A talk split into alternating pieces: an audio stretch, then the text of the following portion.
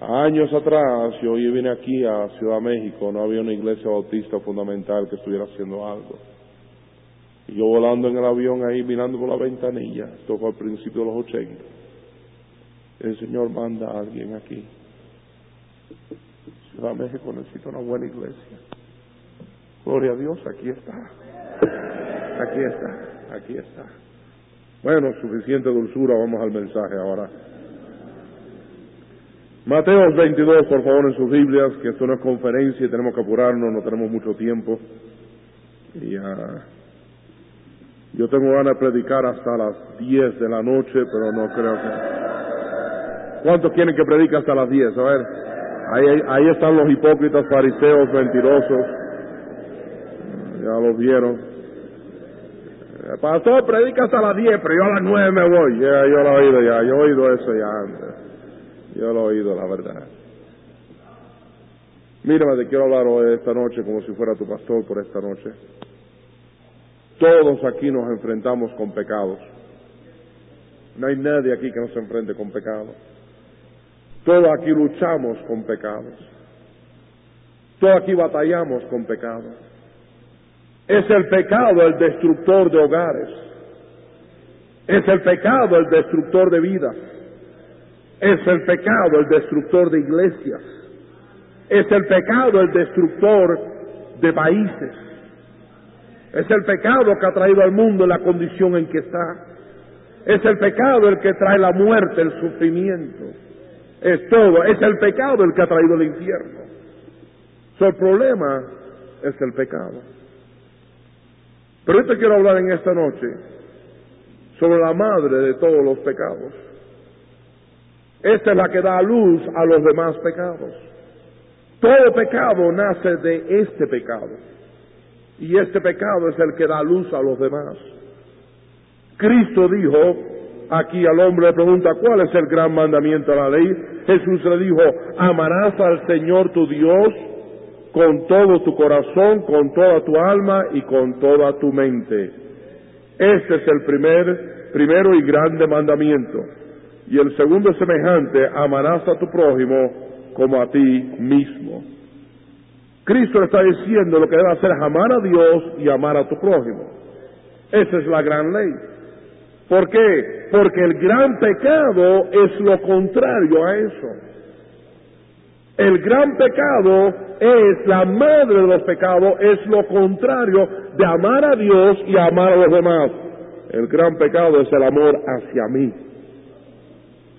Eso se llama el ego, latín para yo. Inmoderado amor de sí mismo. Cuando el amor es hacia acá. El ego son los cimientos de cual el rascacielo de pecados es edificado.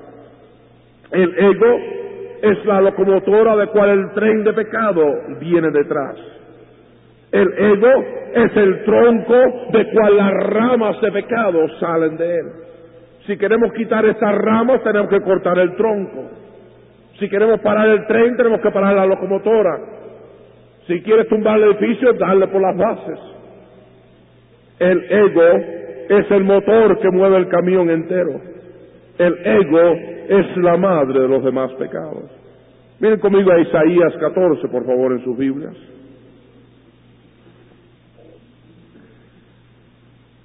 El egoísmo es el quebrantamiento del gran mandamiento. Y aquí empezó con Satanás. Y aquí nos dice la Biblia en, Isaías 14, 12, cómo caíste del cielo, oh lucero, hijo de la mañana, cortado fuiste por tierra, tú que debilitas a las naciones. ¿Por qué cayó aquí Satanás? ¿Por qué fue que él cayó siendo uno de los gran arcángeles? ¿Por qué es que la gente cae? ¿Por qué es que la gente se apartan de Dios? ¿Por qué es lo que pasa? Es el pecado. ¿Cuál fue el pecado de él? Miremos. Tú que le dices, decías en tu corazón, subiré al cielo, y por supuesto aquí el yo está implicado, yo subiré al cielo. En lo alto junto a las estrellas, yo levantaré mi trono. En el nombre del testimonio me sentaré a los lados del norte. Sobre las alturas de las nubes yo subiré y yo seré semejante al Altísimo. ¿Cuál fue el problema de Satanás? El problema de Satanás fue un problema de yo, yo, yo, yo. Y hermanos, el problema con nuestros pecados es un problema de yo, del egoísmo.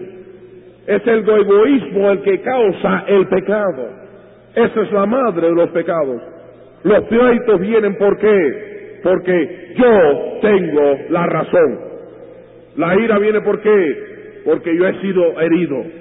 La altanería viene por qué? Porque yo soy mejor. La envidia viene por qué? Porque yo no he prosperado, he sido bendecido como Él ha sido bendecido. El robo viene por qué? Porque yo quiero lo que tú tienes. La mentira viene por qué? Porque yo no quiero lucir mal, yo no quiero tener problemas. El adulterio viene por qué? Porque yo quiero ser satisfecho. Yo pienso en mí, poco me importa mi esposa, poco me importa mis hijos, es yo quiero ser satisfecho. La codicia viene porque yo quiero lo que tú tienes. Los celos viene porque yo no he sido amado igual que él. La indiferencia viene porque yo no he sido afectado, yo no soy afectado. La rebeldía viene por qué? Porque yo soy mi propio Dios y nadie me va a decir qué decir, yo voy a decidir qué hacer. La autosuficiencia viene por qué? Yo no necesito a Dios, yo me la voy a arreglar yo solo. El no leer la Biblia viene por qué? Yo no necesito la sabiduría de Dios, yo soy sabio en mi propia opinión. El no orar viene por qué? Yo no necesito a Dios y el poder de Él, yo me las arreglo yo mismo. Por eso no me tengo que levantar y orar en la mañana. Yo puedo, yo lo hago. El no ganar almas viene por qué? Hey, ya yo voy al cielo, ya yo voy a ser, soy salvo, yo estoy bien, a mí no me importan los demás. El no dar viene por qué? Porque ¿qué voy a recibir yo de esto? Yo quiero para mí, ¿qué hay para mí? Esto no es para mí, yo no tengo dinero. El aborto viene por qué? Porque esta criatura me estorba y yo no la quiero. Y ahí podemos seguir con la lista y la lista y la lista y la lista, hermano, del destructor de vidas, de hogares, de iglesias, de nación, de sociedad, es el pecado y a la raíz de todo pecado está el yo. Yo es la causa. Yo es el problema. Yo, el egoísmo, es la raíz de los pecados. No, sígueme, yo te quiero hablar sobre qué puedes hacer. Número uno, realiza que el enemigo más grande que tú tienes es yo. El enemigo más grande que tú tienes no es fulano ni mengano el otro. Últimamente ha habido unas cuantas personas que han estado atacándonos porque no hemos parado firme por la palabra de Dios. Y yo creo que aquí en la Reina Valera 1960 tú y yo tenemos la palabra de Dios. Y no me sorprende que el diablo ha estado atacando cuando Dios está haciendo grandes cosas, el diablo quiere atacar. ¿Y dónde ha atacado? En los cimientos de todo, la palabra de Dios. Pero no te dejes que nadie te confunda, tú y yo tenemos la palabra de Dios y yo me voy a parar por ella, yo la he leído, la he creído, he tratado de vivirla, la he proclamado y estoy dispuesto a morir por ella si es necesario. Pero ¿sabes qué? El enemigo más grande que yo tengo no son estos mentirosos que han dicho montones de cosas de mí. El enemigo más grande que yo tengo es Elmer Fernández. Nadie me puede destruir a mí. Pueden golpearme, pueden atacarme, pueden hacer lo que quieran, pero nadie me puede destruir a mí. Yo me destruyo yo mismo. Bueno, hermano, yo dejé la iglesia porque yo vi la hipocresía de la gente. No, tú dejaste la iglesia porque yo puse los ojos en los hombres y no en Cristo. No es por la hipocresía de la gente, hipocresía siempre hay. No, yo dejé las cosas de Dios porque mira las circunstancias en mi vida. Si hay un Dios de amor, ¿por qué dejó pasar esto? No, tú dejaste la iglesia y las cosas de Dios porque pusiste la mirada en ti y te cogiste lástima a ti en vez de decir, Señor, bendito sea tu nombre si paso por bien o paso por mal. El problema no es la circunstancia, el problema no fueron los hipócritas, el problema es yo. Yo. ¿Cuántas personas no se dan cuenta de esto? El enemigo más grande que tú tienes eres tú. Oíme bien, la carne puede ser enjaulada, pero no puede ser cambiada. Hermano, ya yo no soy el hombre que era antes ser salvo. Pues gloria a Dios, muchos de nosotros hemos cambiado y no somos el mismo que éramos antes de ser salvos. Pero ¿sabes qué? Ese viejo hombre todavía lo cargamos con nosotros. Y está en nosotros. Y lo que tú eras capaz de hacer antes de ser salvo, eres capaz de hacerlo todavía. Tú nada más que puedes enjaular ese yo, tú nada más que puedes crucificar ese yo, pero ese yo está ahí todavía y es tan malo y tan perverso como antes. Ves a alguien que mata a alguien y tú dices, ¿cómo pudo hacer eso? Yo nunca pudiera hacer eso. Ten cuidado, el yo tuyo puede hacer lo mismo. Mira que él cometió adulterio, yo nunca haría tal cosa. Ten cuidado, el yo tuyo, la, la, la carnalidad tuya, la vieja naturaleza tuya puede hacer lo mismo también. Tú y yo tenemos la capacidad de ser el más perverso que hay. Tú ves alguno que dice, hermano, ese estaba en la iglesia y mira ese apartado y cómo anda en el pecado, ¿cómo es eso? Porque el yo cogió control otra vez. ¿Qué puedes hacer? Darte cuenta. El enemigo más grande que tú tienes es quién? ¿Quién es el enemigo más grande que tienes? Ah, no es tu suegra, eres tú. Bueno, hay excepciones a toda regla. Vamos adelante. De modo que si alguno está en Cristo, gloria a Dios, nueva criatura es. Las cosas viejas pasan. He aquí todas son hechas nuevas. Sí, yo he nacido de nuevo. Sí, yo sé, mi espíritu ha sido vivificado. Sí, yo soy una nueva criatura en Cristo. Prosigo con la vieja naturaleza. Despojaos del viejo hombre, dice la Biblia. Muchas mujeres es el versículo, versículo favorito de ellas. Despojados del viejo hombre, por eso se quieren buscar uno nuevo. Eh, eso no es lo que quiere decir. Lo siento, tú tienes que cargar con ese viejo hasta la tumba. Ahora, la primera cosa que tenemos que hacer es realizar que el enemigo más grande que yo tengo es quién. Entonces, ¿qué puedo hacer con este yo? Mira conmigo a Mateo capítulo 10, por favor. Mateo capítulo 10. Génesis, Éxodos, Levíticos y después Mateo.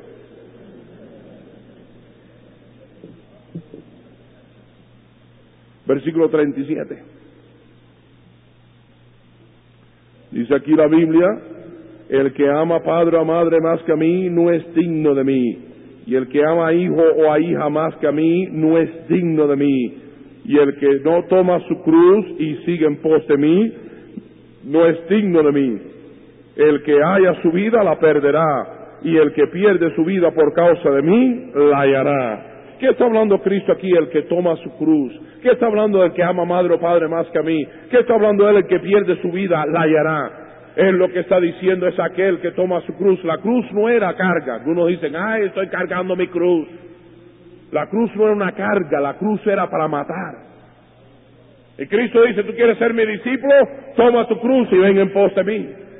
Y dice, ponte ahí, dice, Señor, aquí está la cruz, crucifícame, ya no vivo yo, más vive Cristo en mí. Y Señor, crucifícame yo, que mi yo quiere, mi yo quiere hacer lo malo, mi yo no quiere hacer lo bueno. Señor, crucifícame yo, y que no sea yo el que viva, pero Cristo en mí. Si algo bueno se ha hecho con la vida de Elmer Fernández, no ha sido Elmer Fernández. Solo Elmer Fernández ha hecho lo malo. Elmer Fernández no ha hecho nada bueno. Pastor, ¿qué de esa iglesia que pastoreó y grandes cosas pasaron? ¿Qué de las conferencias? ¿Qué de la iglesia de la Florida? ¿Qué de donde está ahora? Usted dice que Dios no ha hecho cosas grandes con usted. No, te estoy diciendo que Elmer Fernández no ha hecho nada bueno. Lo único bueno se ha hecho es cuando Elmer Fernández se ha quitado del medio y ha dicho, Señor, crucifica a Elmer Fernández y tú viva a través de mí y Él es el que lo hace a través de ti. Entonces algo bueno se puede hacer. Porque si no, yo causo problemas. Yo causo enredos. Yo lo enredo todo. Yo lo que tengo que hacer es quitarme del medio. ¿Cuántas veces antes de predicar yo digo, Señor, quítame a mí del medio ahora? Todo lo que yo puedo hacer es estorbarte. Quítame a mí. Quita el yo. Para que el yo no se preocupe. ¿Cuántas veces esta vez jóvenes predicando quieren lucirse bien, quieren hacer un buen trabajo para que digan qué bien él predica, que bien está ahí? El yo está metido ahí también. Lo que tenemos que hacer es quitar el yo y dejar que sea Cristo el que obra a través de nosotros. Crucificarnos. Lucas 14, por favor. grandes multitudes, versículo 25 de Lucas 14, iban con él y volviéndose les dijo, si alguno viene a mí y no aborrece a su padre, su madre, y mujeres, hijos, hermanos, hermanas, y aún también su propia vida, ¿qué dice? Porque el que, eh, y el que no lleva su cruz y viene en pos de mí, no puede ser mi discípulo. Cristo es Dios de todos, porque Cristo es Dios. Cristo es Salvador de muchos. Aquí Él es Salvador de casi todos aquí en este lugar. Pero Cristo no es Señor de todos. ¿Sabe cuando uno se vuelve discípulo de Cristo? Cuando uno dice, Señor, quita el yo del medio. No es lo que yo quiera. Yo quería ser arquitecto. Cristo dijo, yo quiero que seas predicador. Está bien, ya no vivo yo, vive Cristo. Lo que tú quieras. Un hombre estaba en un tren en los tiempos antiguos cuando se jugaban a barajas y estaban ahí y los trenes tienen los asientos aquí, la mesita en el medio, otro asiento acá y estaba un asiento enfrente al otro. Y están ahí sentados y uno dice, ¿quieren jugar barajas? ¿La llama aquí barajas? Sí. ¿Quieren jugar barajas? Y todos dijeron, sí, sí, sí, sí. empezaron a repartir las barajas. Y repartieron. ¿Cuántas barajas se reparten? ¿Cuántos? Ocho. Que bien sabe, hermano, ¿verdad? ¿Eh? Ya cayó aquí esta ratonera, ¿eh? Y ahí estaban las ocho ahí. Y estaban listos para apostar y todo. Y estos cogen sus barajas y esto es la suya y el otro la suya. Y este no recoge la de él. Y le dicen, pero señor, ¿no vas a jugar? Sí, sí, voy a jugar. Pues agarra tu baraja, vamos a jugar. Es que no puedo, no tengo manos. Ay, bendito, perdónanos. No, qué pena. Avenado, no, no, perdónanos, no, está bien, entonces vamos a jugar nosotros. Al ratico el hombre saca, se saca una peineta, un peine. ¡Eh, un momentito! ¿Y eso qué es? Digo, ¿qué? ¿y eso? Son manos. Te acabo de decir que no tienes manos. Digo, yo no tengo manos. no, ¿y qué es eso? Y si usted lo entiende, yo quiero jugar barajas, pero estas manos no son mías. Estas pertenecen a Cristo. El yo está crucificado, el yo no puede hacer lo que él quiere, tiene que hacer lo que Cristo quiere. ¿Me estoy explicando o no me estoy explicando? El yo quiero tomar, pero Cristo no quiere que tome. El yo quiero robar, pero Cristo no quiere que robe. Yo quiero maldecir, pero Cristo no quiere que maldiga. Yo quiero darle una buena a ese, pero Cristo no quiere que lo haga. Yo quiero sacar el demonio a mi mujer, pero Cristo no quiere que haga eso. Y ya de viaje, no hay nada más bajo que un hombre le pegue a una mujer, en serio. Lo más bajo que hay en el mundo es que un hombre le esté pegando a una mujer. Tú no eres hombre si le pegas a tu mujer. Tú eres gallina. Tú eres un pac, pac, pac, pac, pac, eso es lo que tú eres. Tú no eres hombre. Y si no te gusta lo que estás diciendo, me encuentro contigo aquí afuera. Y si yo no soy, hermano Victorio Robles, va a estar mi lugar.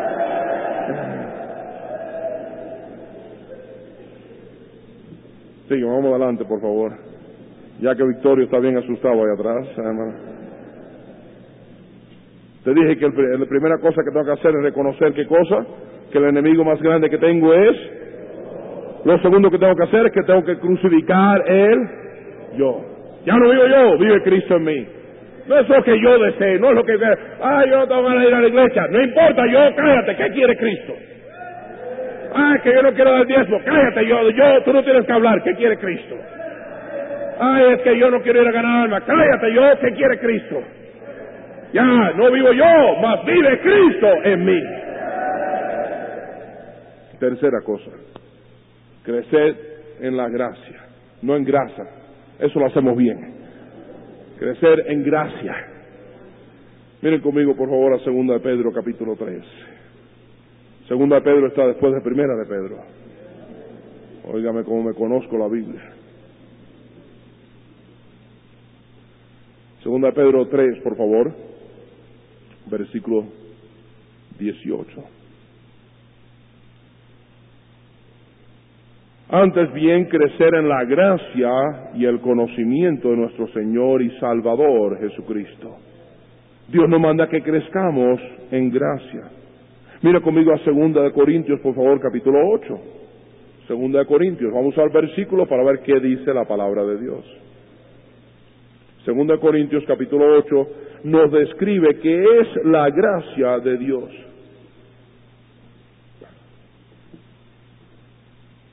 Porque ya conocéis la gracia de nuestro Señor Jesucristo. ¿Cuál es la gracia del Señor Jesucristo que ya conocemos? que por amor a vosotros se hizo pobre siendo rico, para que vosotros en su pobreza fueseis enriquecidos.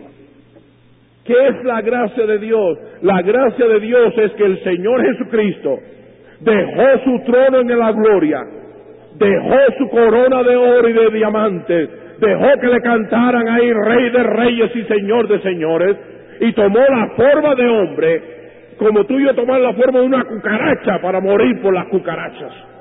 Y él tomó la forma de un hombre, se humilló, se despojó de sí mismo.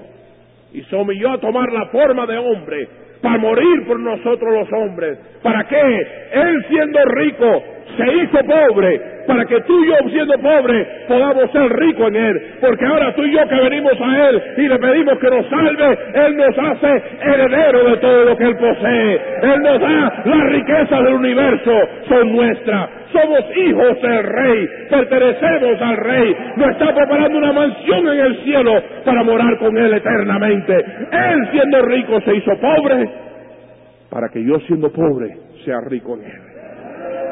Esa es la gracia de Dios. Entonces, ¿qué dice cuando Dios dice crecer en gracia? Crecer en gracia es cuando tú buscas el bienestar ajeno al costo del bienestar mío. Eso va contra la naturaleza humana. Porque nosotros vamos adelante aunque tenga que pisotear a otro, de arriba del otro, yo voy a ir adelante. Pero buscar que otro prospere al costo mío, eso es lo que es crecer en gracia. Sígueme. Un bebé, ese trabaja. Un bebé está aquí y se pone a llorar a medianoche. Tres, cuatro de la madrugada. ¡Ah! Empieza a chillar. Ese bebé no le importa qué hora se acostó mami papi. Ese bebé no le importa lo cansado que esté mami papi. Ese bebé es un perfecto ejemplo del egoísmo, al 100%. Ese bebé solo importa es yo, yo y yo, más nadie. Entonces el bebé empieza a llorar en el medio de la madrugada. Y ahí está llorando. Y yo creo que nosotros los hombres debemos ayudar a nuestras esposas. Yo cuando Joel era pequeñito yo le ayudaba mucho a Marta.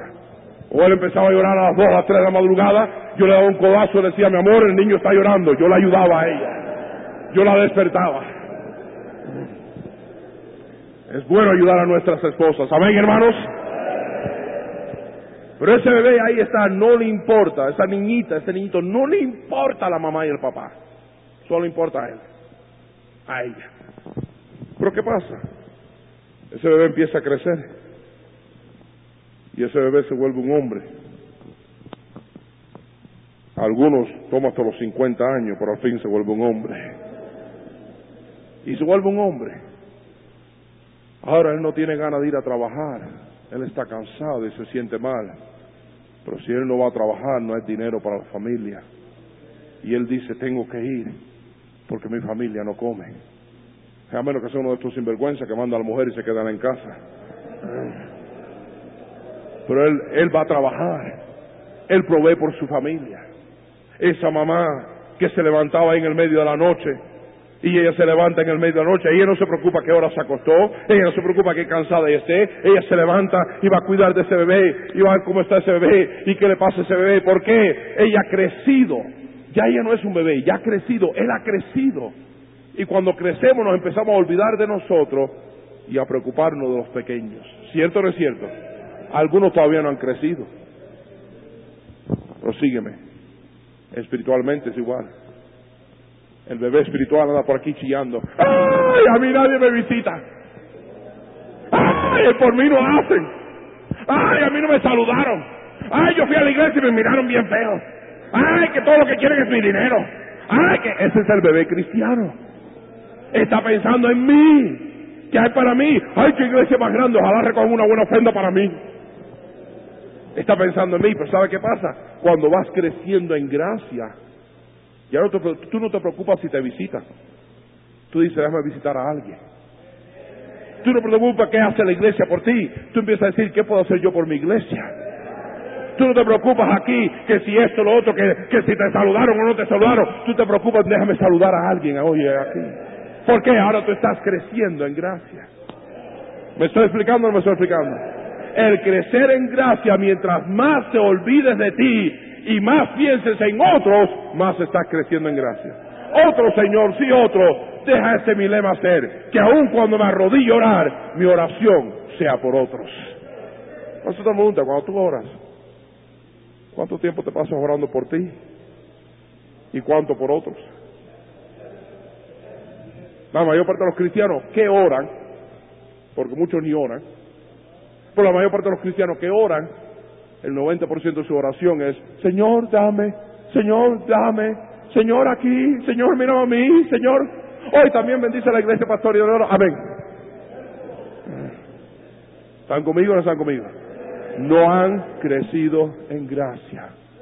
Cuando tú creces en gracia es cuando la mayor parte de tu oración es por otros. Y después que estás tanto orando por otros, oh Señor, también tú sabes esta necesidad que tengo, por favor ayúdame en ellas. Pero tu primera oración es por otros. ¿Me está oyendo alguien aquí esta noche? Eh, me pregunta, ¿has crecido en gracia? ¿O estás chillando todavía? ¿Eh?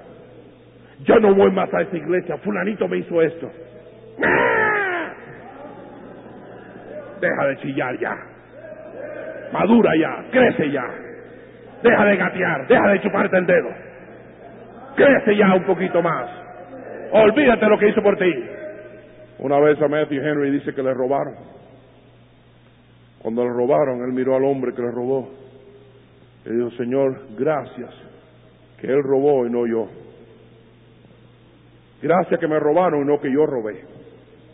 Segundo dijo, gracias Señor que no tenía mucho dinero. Es el caso de todos nosotros, amén. Gracias. A, mí me ven bien vestido y todo y si me roban van a estar más desilusionados los pobres después de robarme. Me van a decir, mira, este parece gringo rico. Después que me roban, van a decir, eso es todo lo que tienen. Ah, Dijo, gracias Señor que me robaron y no que yo robé. Gracias que no tenía mucho dinero. Y Señor, ¿en qué condiciones espirituales y económicas estará este hombre que me robó? Perdónalo, Señor, y bendice. Ese hombre había crecido en gracia. Para nosotros nos hacen el mínimo y ya estamos que queremos matar. Y por dentro empieza a arder y ese las va a pagar. ¿Por qué? Porque el yo fue afectado. Y el yo le encanta la venganza. ¿Me están oyendo o no me están oyendo? Nos hace falta crecer en gracia, por favor. Nos hace falta estar creciendo en gracia. Primero te dije que lo que tenemos que hacer es reconocer que el enemigo más grande que tengo es quién. Segundo te dijo que tenemos que crucificar él. Tercero nos hace falta crecer en en 1 Corintios 10, 24 nos dice así, ninguno busque su propio bien, sino el del otro. Ninguno busque su propio bien, sino el del otro. Óyeme, por favor. En 2 Corintios, si quieres apuntarlo, versículo 5, eh, capítulo 5, versículo 15. El que vive ya no viva para sí mismo, sino para aquel que murió y resucitó por ellos. Filipenses 2.4 no mirando cada uno lo suyo propio, sino cada cual también lo de los otros. Dice que William Booth, el, creador del ejército de salvación, cuando el ejército de salvación valía algo, era un ejército de salvación. Dice que le mandaba, él no pudo ir a una conferencia que tenía y mandó un telegrama. Y en el telegrama solo dijo una palabra, otros. Vive por otros sobre todo. El que pierde su vida, la hallará. El que se olvida de sí y vive por otros, haya el gozo de la vida. Pero no hay gente más miserable que el egoísta. Que solo piensa en sí, que deja a su mujer y deja a sus hijos para irse con otra mujer, no le importa el sufrimiento de sus hijos, no le importa el sufrimiento de su mujer, porque solo piensa en el yo, ese es el más miserable que hay en el mundo. Esa mujercita que deja su nido y deja sus hijos para irse con otro. Esa mujercita que solo piensa en yo y no piensa en sus hijos, no piensa en su marido. Dice, pastor, es que yo no puedo aguantar ya más. El pastor, mira mi vida, mira la vida que llevo. Aguanta por tus hijos, aguanta por tu hogar. Olvídate de ti y piensa en los hijos que tú tienes. El que da su vida por otros. Sígueme, por favor. Cuarta cosa Mírenlo conmigo en Mateos 9. Y vamos a apurarnos porque tengo 25 cosas. No se asusten que ya estamos terminando. Hay unos amenes, amenes. Esos estaban dormidos y se acaban de despertar.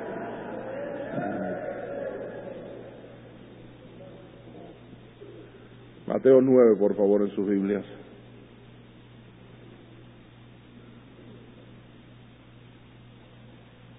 Versículo 35. Y recorría Jesús todas las ciudades y aldeas, enseñando en la sinagoga de ellos y predicando el Evangelio del reino, y sanando toda enfermedad de toda dolencia en el pueblo. Y al ver las multitudes, tuvo compasión de ellas. En paréntesis, fíjense aquí una receta de Dios. Él fue, él vio y entonces tuvo compasión. No esperes a ganar almas hasta que tengas compasión. Tú ve, vas a ver y entonces el corazón va a arder. Dice aquí, al ver las multitudes tuvo compasión de ellas porque estaban desamparadas y dispersas como ovejas que no tienen pastor. Entonces dijo, dijo a sus discípulos, a la verdad la mies es mucha, mas los obreros pocos. Rogad pues al Señor de la mies que envíe obreros a su mies. ¿Por qué Cristo dijo esto aquí cuando vio las multitudes? Porque Cristo vio las multitudes. Su corazón se rompió. Aquí en Ciudad México hay mucho dolor. Algunos hasta se suicidan. Hay niños y niñas que nunca han oído te quiero, te amo. Hay jóvenes que están frustrados con la vida y y le están buscando y no saben y creen que el sexo, el dinero, la resolución y están que no saben qué hacer. Hay gente desorientada, perdida, camino al infierno. Algunos dicen, este es el infierno, ¿qué infierno? Este es el infierno. Y verdad, para muchos de ellos este es casi el principio del infierno. Están miserables. Y Cristo se le rompe el corazón y dice, yo quiero ayudarles. Yo puedo ayudarles. Yo puedo salvarle, yo puedo cambiarle. Y óigame bien, Cristo no viene solamente a salvarnos, pero a darnos vida y a darnos vida abundante. Él viene a salvarnos y a darnos una mejor vida. Algunos dicen, pobrecito, ustedes cristianos no pueden tomar, no pueden fumar, no. ¿qué pobrecito? Yo estoy diez mil veces mejor que estaba antes. ¿Quién dijo que yo no puedo tomar? Yo sí puedo tomar lo que no quiero tomar, porque he tomado algo que es mejor que el vino y la cerveza. He tomado el agua de vida y eso es mejor y satisface mejor que no pueda, que no quiero. Un sándwich ahí. Aquí, usan los perros calientes, los hot dogs. ¿Quién quiere un perro caliente cuando tiene una carnita rachera? Cómete todo el perro si quieres, yo me voy a comer la vaca. Y cuando tienes a Cristo, ¿para qué quieres esa basura? Pero sígueme. Cristo vio las multitudes y su corazón se le quebrantó. Dios ruega al Padre que me dé obreros, porque la mies es mucha por los obreros, la necesidad es mucha, pero los obreros es poco. Sígame hermano y sígame bien. Tú y yo no somos la fuente de amor. Primero Juan 4.8 nos dice que Dios es amor. No Él posee amor, Él es amor. Tú y yo no somos amor, tú y yo somos egoístas el amor que fluye a través de mí. Sígueme, por favor. Él es el manantial de amor. Yo solo soy la tubería. Que lleva el amor de Dios a través de mí a un pueblo sediente de amor. No, sígueme. Yo tengo la llave que puedo cerrar, que ese amor no fluya. Y esa llave se llama el egoísmo. Yo cierro la llave del amor de Dios, que Dios quiere usarme a mí como un instrumento para el amar a la humanidad. Pero yo por el egoísmo puedo cerrarlo, que otros no sientan el amor de Dios. Manolo Vázquez, un hombre tirado en la calle, tirado en el piso con drogas y inyecciones, inyectándose drogas ahí, y ahí que estaba un narcótico que no daba más. Fue salvo, pero tuvo una batalla peleando. Manolo dice que la primera persona que le puso su brazo alrededor y le dijo, Manolo, yo te amo y Dios te ama también. Dice, fue el pastor Fernández. Yo nunca había sentido ese amor, mi padre nunca me había dicho que me amaba.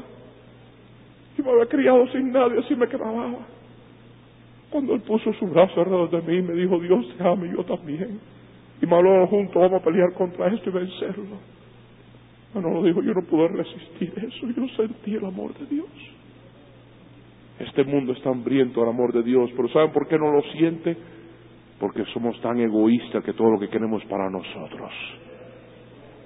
Y no estamos mirando que esta gente necesita ayuda, esta gente necesita una mano, el caído necesita una mano para levantarlo, el perdido necesita enseñarle el Evangelio, aquel que está descarriado hace falta que lo traiga al redir otra vez. Y Dios quiere usarme a mí para hacer de bendición al mundo. Y Dios quiere hacer grandes cosas contigo si tú lo dejas, pero tu maldito egoísmo no deja que el amor de Dios fluya a través de ti, que el poder de Dios fluya a través de ti, que la bendición de Dios fluya a través de ti.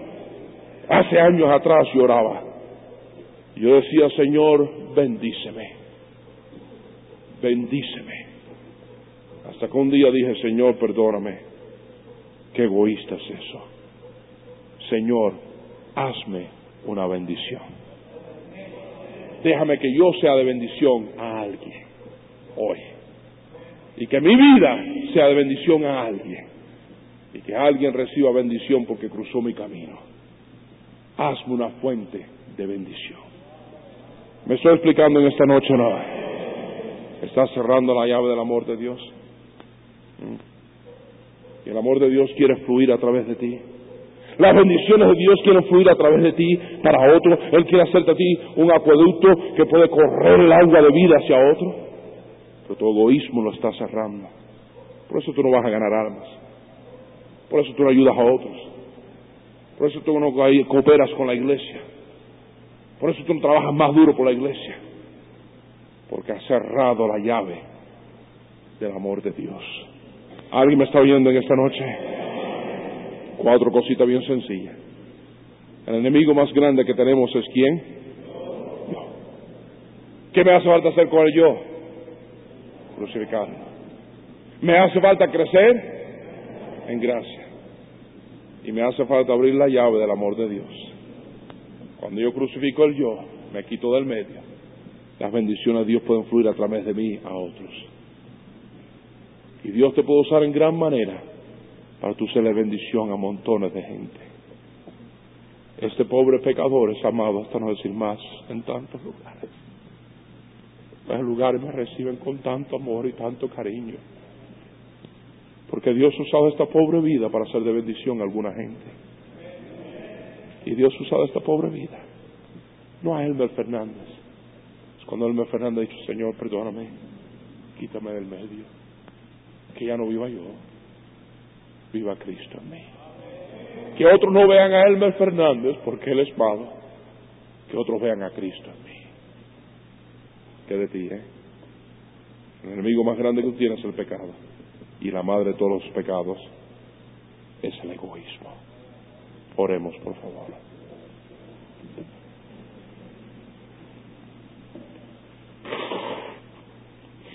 Señor,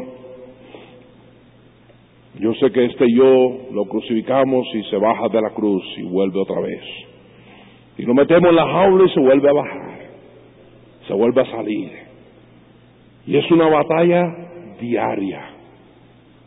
Y diariamente tenemos que estar crucificando el yo. Y ya diariamente tenemos que estar peleando contra el yo. Y diariamente es la batalla. Hasta ese bendito día que tú vengas, nos libres de este yo, nos libres de esta vieja naturaleza, nos libres de este egoísmo. Por algo tú dijiste, el primer mandamiento es que te amemos a ti, el segundo es que amemos a otros. Que nos olvidemos de yo, amemos a Dios y a otros. La cabeza baja, los ojos cerrados, nadie mirando. Mírate tú a mí, tú mismo. No seas altanero, no seas hipócrita, sé sincero. Cuando tenían Pastor Fernández, oh Dios me habló derechito a mí. A mí personalmente. Eso fue derechito para mí. A ver esas manos sinceras, a verlas bien alta, bien alta por toda la casa. Oh, montones de manos, montones y montones y montones de manos por toda la casa, por todo lugar. Ahí está nuestro problema. Ahí está. Ahí está. Señor, crucifica nuestro yo. Ayúdanos a crecer en gracia. Ayúdanos a abrir la llave para que fluya el amor tuyo a través de nosotros. Amar y ayudar a otros. Gracias porque todo esto humildemente han alzado su mano y quieren esta noche decir, Señor, ayúdame a crucificar mi yo. Y tenemos que hacerlo diariamente, Señor. Ayúdanos a hacerlo. Pueden bajar sus manos.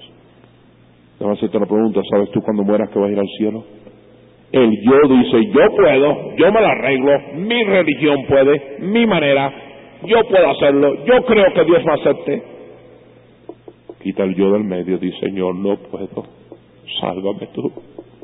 Yo no puedo por mí mismo, soy pecador. Llévame tú al cielo. Habrá alguien aquí esta noche que diría, pastor, yo no sé si yo muriera hoy, si iría al cielo. Ore por mí. A ver esa mano sincera, bien alta. Yo no sé si muriera esta noche, si iría al cielo. Ore por mí. Yo veo esa mano aquí y esa otra mano acá. Que Dios la bendiga, manténla alzada, por favor. Que Dios la bendiga. Yo esa otra mano por ahí, que Dios la bendiga. Esta otra mano acá, señora, que Dios la bendiga. Un ganador de alma, aquí una ganadora de alma. ¿Quién más? El auditorio más grande y no me doy cuenta. Manténla alzada, por favor. Manténla alzada a alguien más. Dios le bendiga, Dios te ama. Dios le ama, Dios le ama. ¿Quién más? Dios le ama a usted también. Dios le ama, Señor. Dios le ama, Señora. Aquí atrás, Señora, que Dios le bendiga. Qué lindo, ¿quién más? Dios te ama. Dios te quiere ayudar. Yo espero que yo me haya quitado del medio hoy para que Dios pueda demostrar su amor a ti y que Él quiere salvarte. El Señor, gracias por cada uno aquí. Te entregamos ahora la invitación. En ese altar crucifica muchos yo. En el nombre de Cristo, todos de pies, todos de pies. Tú ven mientras tocan. Tú ven ahora mientras tocan. Tú ven, no esperes. Tú ven. Ven bien adelante, bien adelante. Bien adelante, llena el lugar lo más posible. Si no puedes llegar adelante, usa el pasillo.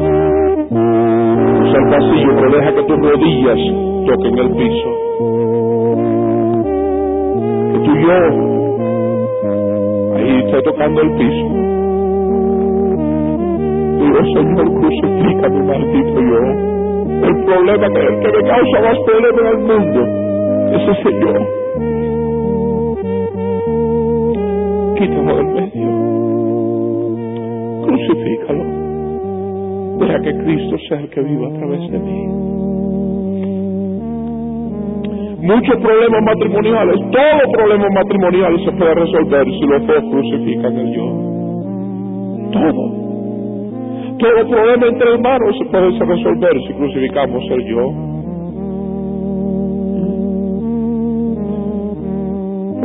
Cuánto no se puede resolver si solo crucificáramos al yo. Pero tú no puedes crucificarlo. Tú solo puedes traer tu cruz y decir Espíritu Santo, quítame del medio. Deja que Cristo viva en mí. No es lo que yo quiero, es que es lo que tú quieres. No es lo que yo deseo, es que es lo que tú quieres